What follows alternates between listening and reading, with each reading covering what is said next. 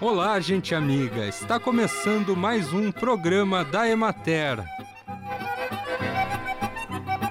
Produzido pela Gerência de Comunicação da Emater do Rio Grande do Sul e apresentado por Matheus de Oliveira.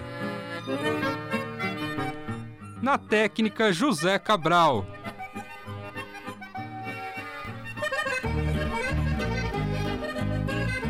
Quando se fala em bolo feito com hortaliça, é difícil pensar em qualquer outra receita além do bolo de cenoura.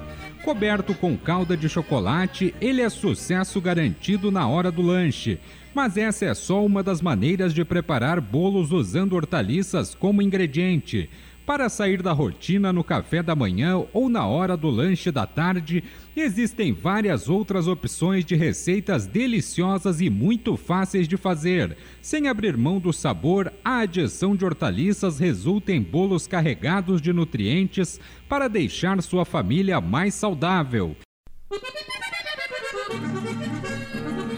A Secretaria da Agricultura, Pecuária, Produção Sustentável e Irrigação emitiu alerta fitossanitário aos produtores sobre o caruru palmeri, uma planta daninha considerada como praga quarentenária presente no Brasil, mas ausente no estado do Rio Grande do Sul. De acordo com a chefe da Divisão da Defesa Sanitária Vegetal da Secretaria, Rita Antocheves, esta planta pode efetuar de pode afetar diversos cultivos, nascendo e se desenvolvendo em diferentes áreas, competindo agressivamente com as culturas e resultando em redução de até 90% da produção, além de inviabilizar a colheita mecânica e apresentar resistência a herbicidas. Segundo ela, a planta tem se destacado como praga em virtude da resistência ao glifosato, permanecendo viável após os tratamentos fitossanitários com este ingrediente ativo e infestando as lavouras.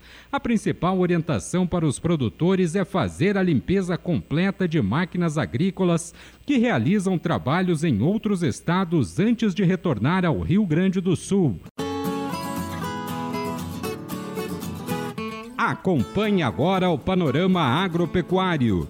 Em nova avaliação da safra efetuada em 458 municípios, a cultura do milho apresenta uma redução de 39,49% na produtividade inicial de 7.337 quilos por hectare, que foi calculada em 4.440 quilos por hectare. As áreas implantadas consistiam em 831.786 hectares de milho, mas foram reavaliadas em 810.380 hectares, ou seja, 2,57% inferior à inicial.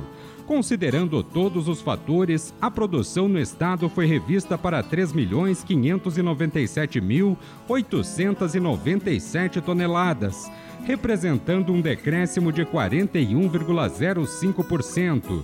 A redução de produtividade é decorrente majoritariamente da insuficiência de umidade nos solos entre dezembro e fevereiro, período que culminou em grande parte dos plantios a fase reprodutiva, crítica para a manutenção de potencial produtivo das lavouras a irregularidade das chuvas provocou desigualdade em relação à perda no potencial produtivo entre as regiões do estado. A época de plantio também interferiu no índice de perdas, como é possível observar nas lavouras semeadas no início do período recomendado, que foram as mais prejudicadas. A ocorrência de chuvas entre 2 e 4 de março beneficiou os cultivos em desenvolvimento vegetativo, floração e enchimento de grãos, que totalizam 26% das lavouras de milho do estado. No período, a colheita evoluiu para 61% da área cultivada. Em termos fitossanitários, os produtores deram seguimento ao monitoramento e no controle das cigarrinhas do milho e da lagarta do cartucho.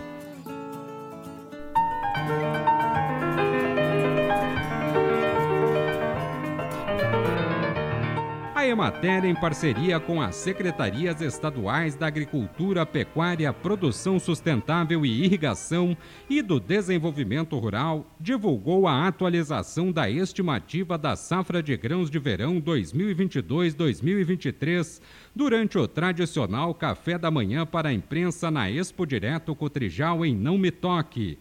No evento, o diretor técnico da Emater, Claudinei Baldiceira, fez a divulgação dos números. Os dados da soja, então, no retrato uh, retirado uh, no final de fevereiro, eles nos trazem estes números, uh, que ao final eles reportam que no Rio Grande do Sul, área cultivada de soja, 6.513.891, para uma produtividade de 2.175 quilos por hectare.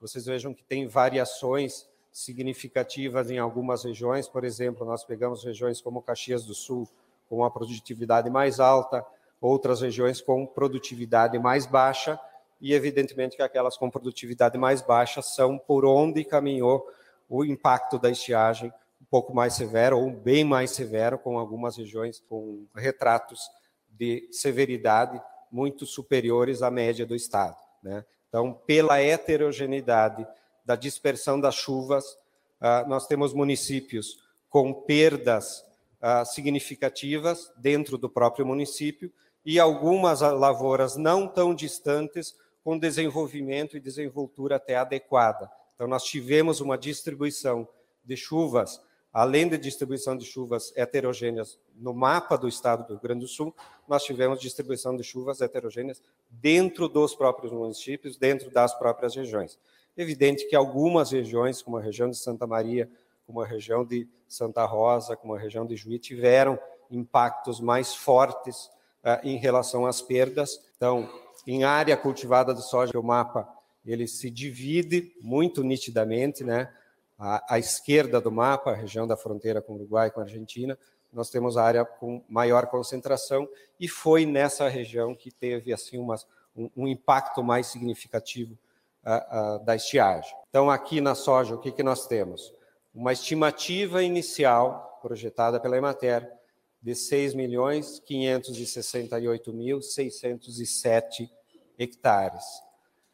E uma estimativa de produtividade de 3.131 quilos por hectare, que isso significa 52 sacas, 52, alguma coisa. Aí é só fazer o cálculo direitinho, mas uma projeção uh, na casa dos 52, da casa das 52 sacas por hectare. E uma produção, então, em toneladas de 20 milhões 563 mil 898 toneladas.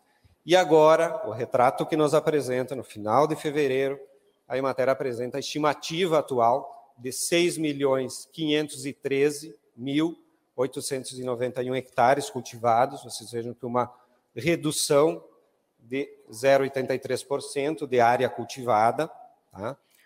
Uh, e uma produtividade em relação à produtividade estimada de 30,52%. Essa é a média do estado do Rio Grande do Sul. Então, vale dizer que tem regiões que as lavouras se desenvolveram muito bem, onde as chuvas ocorreram bem, mas na maior parte do estado, onde produz mais soja, nós tivemos impactos, eh, impactos mais significativos e em alguns municípios com perdas de lavoura de praticamente a 100%, de 0 a 100%. Então, há uma heterogeneidade de comportamento do desenvolvimento da cultura. E na produção, então, um impacto de 31,10% a mais. Então, se a gente comparar em sacas, nós temos lá uma projeção de 52 sacas e alguma coisa por hectare lá no início, e nós temos aí por volta de 30, 32 sacos por hectare aqui no final, 36 sacos por hectare, não 32, 36, agora na, no retrato atual. Reforço mais uma vez. A colheita da soja praticamente não iniciou no Rio Grande do Sul. Algumas lavouras estão sendo colhidas, mas nos apontamentos da Emater, lá no informativo conjuntural que está disponível na, na internet, no site, não há mensuração ainda de início de colheita. Quando no ano passado já havia 3 ou 4% de lavoura já colhida no período, nesse período aqui. Talvez alguma coisa a mais, mas de 3 a 4% existia aí de apontamento de colheita. Isso é um reflexo de duas consequências de que atrasou o plantio da soja dessa safra lá no início do plantio, atrasou por motivos aí do frio, um pouquinho de falta de umidade aí para fazer o plantio adequado. Então temos um pequeno atraso que dá esse reflexo aqui na frente. E assim encerramos mais um programa da Emater. Um bom dia a todos vocês e até amanhã neste mesmo horário.